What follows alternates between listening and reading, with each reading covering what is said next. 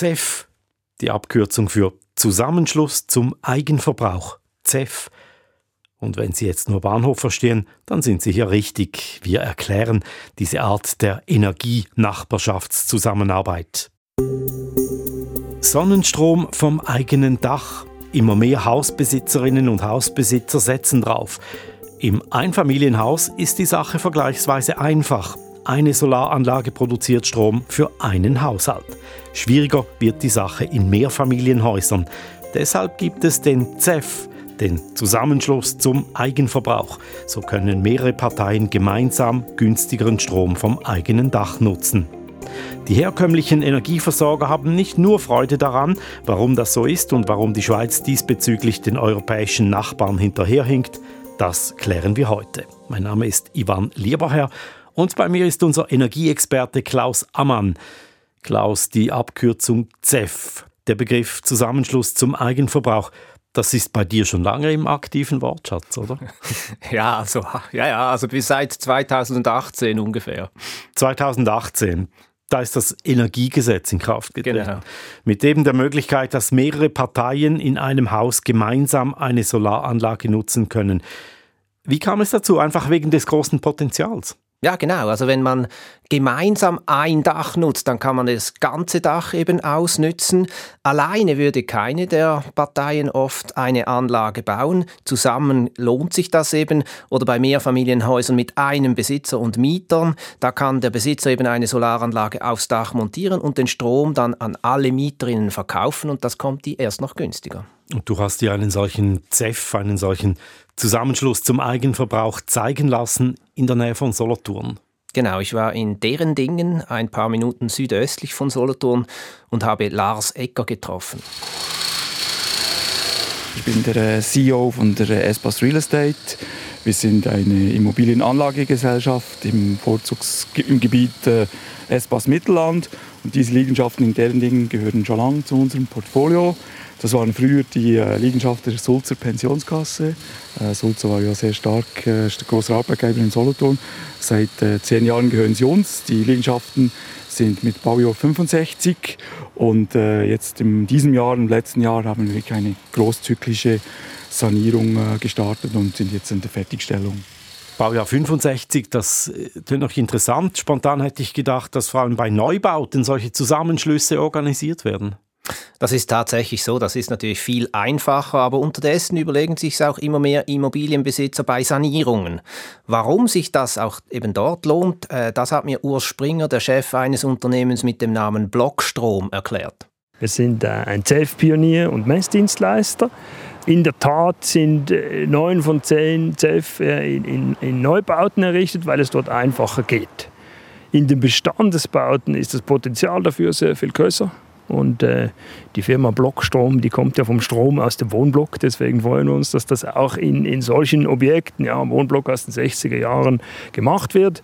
Und es empfiehlt sich wirklich, das zu tun, auch im Rahmen von Sanierungen. Ja, da wird das Nötigste gemacht, da ist der Elektriker da, äh, da wird das Dach neu gemacht, wenn es nicht mehr äh, hält und so weiter. Und da kann man ohne großen Zusatzaufwand eine PV-Anlage aufs Dach machen. Und dann habt ihr euch dieses Dach sicher angeschaut. Ja, aber überraschenderweise haben mich meine Gastgeber zuerst in die Garage geführt.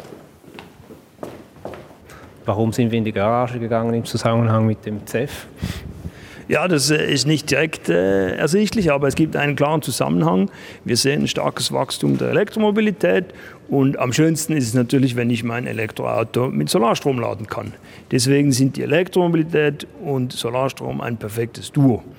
Äh, wir haben deswegen die Gelegenheit genutzt und die Einstellhalle auch gleich mit einer Grundinstallation für Elektromobilität versehen. Äh, es gibt momentan noch keine äh, Besitzer von Elektroautos, aber es ist alles bereit. Wir wollen nicht, wenn die Mieter dann sagen, in zwei Wochen kommt mein Auto, in Hektik ausbrechen und irgendwelche Kabel ziehen und etwas improvisieren. Wir sind jetzt bereit. Wir haben hier eine ganze Seite der Einstellhalle erschlossen und jetzt können wir über die nächsten Jahre hinweg schrittweise diese Ladeinfrastruktur in Betrieb nehmen. Hier kostet Strom also etwa dreimal weniger als beispielsweise an einer Schnellladetankstelle an der Autobahn, wobei das natürlich auch viel länger dauert hier. Was man auch spannend sieht, gleich neben der Garage dann der Raum mit den Stromzählern, mit den intelligenten Stromzählern. Die Stromzähler vom Energieversorger wurden entfernt. Wir haben hier private Smart Meter installiert.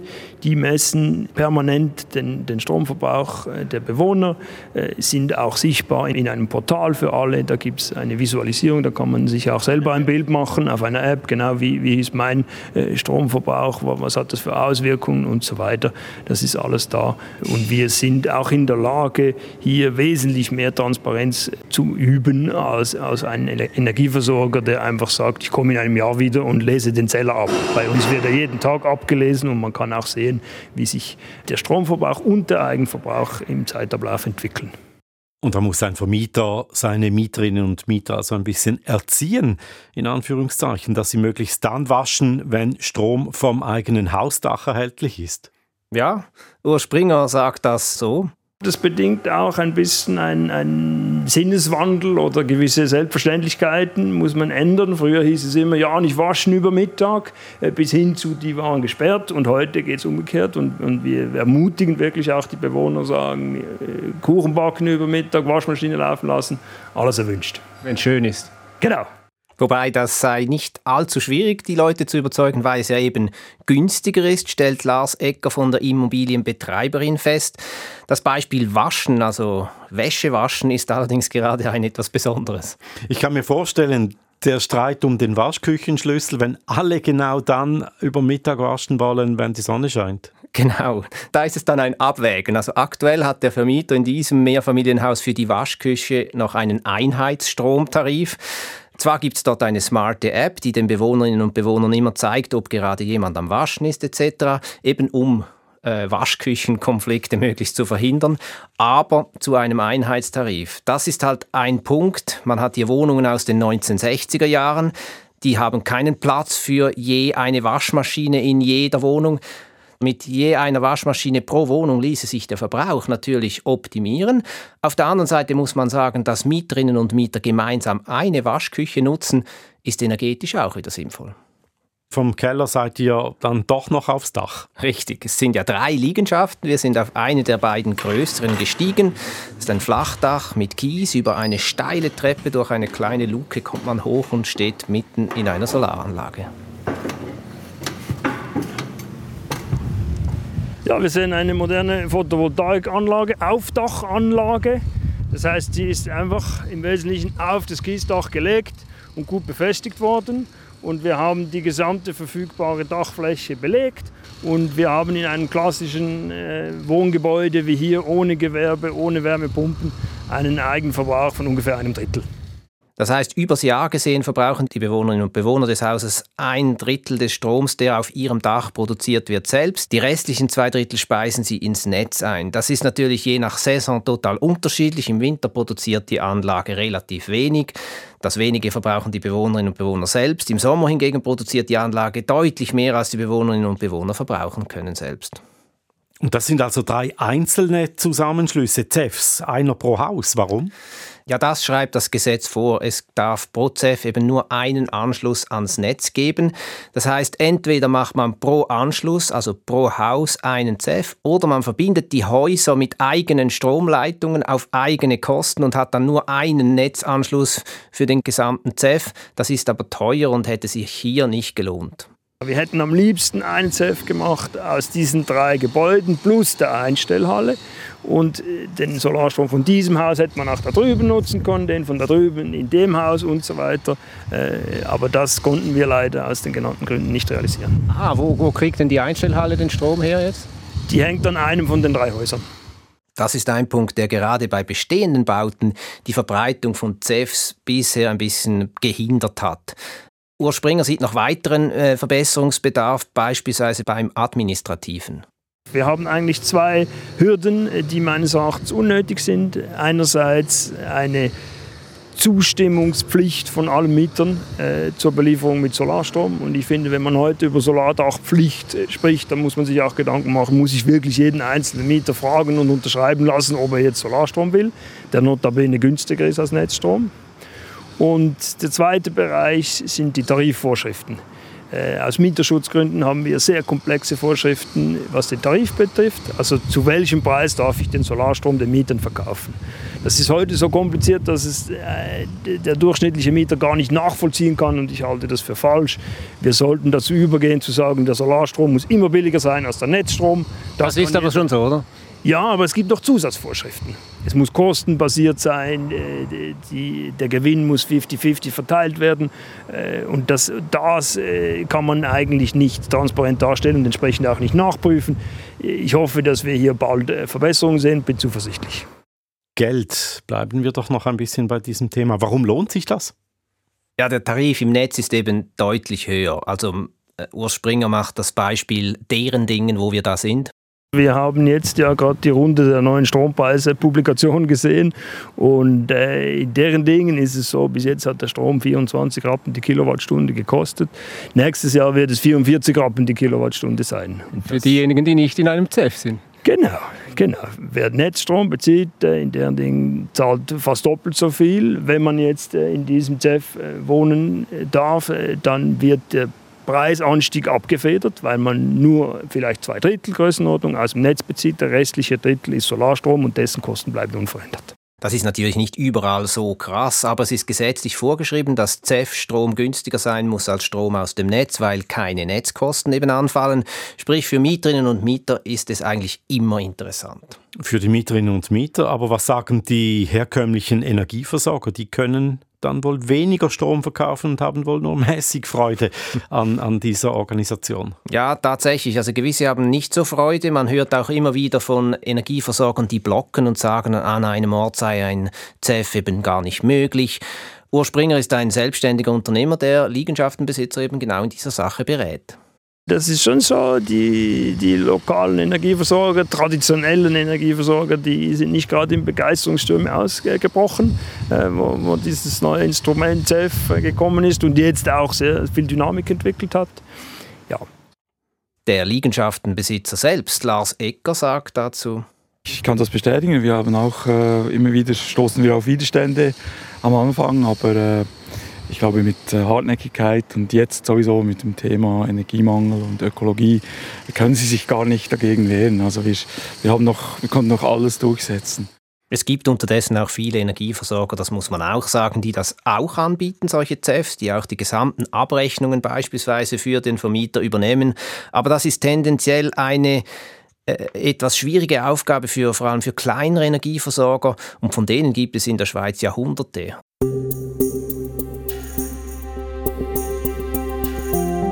Klaus, ganz grundsätzlich die Frage, bringt das was für die Energiewende? Nun, das kommt äh, eben drauf an. Ich habe darüber mit Leo Philipp Heiniger gesprochen. Er ist Fachexperte für erneuerbare Energie im Bundesamt für Energie BFE. Ganz allgemein mit CEF werden die Vermarktungsmöglichkeiten von Solarstrom erweitert. Dadurch, dass mehrere Endverbraucher zusammengeschlossen werden können, können größere Photovoltaikanlagen gebaut werden und diese dann auch wirtschaftlich betrieben werden. Also in der Schweiz ist ja für den wirtschaftlichen Betrieb einer Photovoltaikanlage Eigenverbrauch ein, ein wichtiges Instrument. Und dadurch, dass man mehrere Verbraucher zusammenschließt, gibt es mehr lokale Absatzmöglichkeiten, also mehr potenzieller Eigenverbrauch und dadurch lassen sich auch größere Anlagen wirtschaftlich betreiben.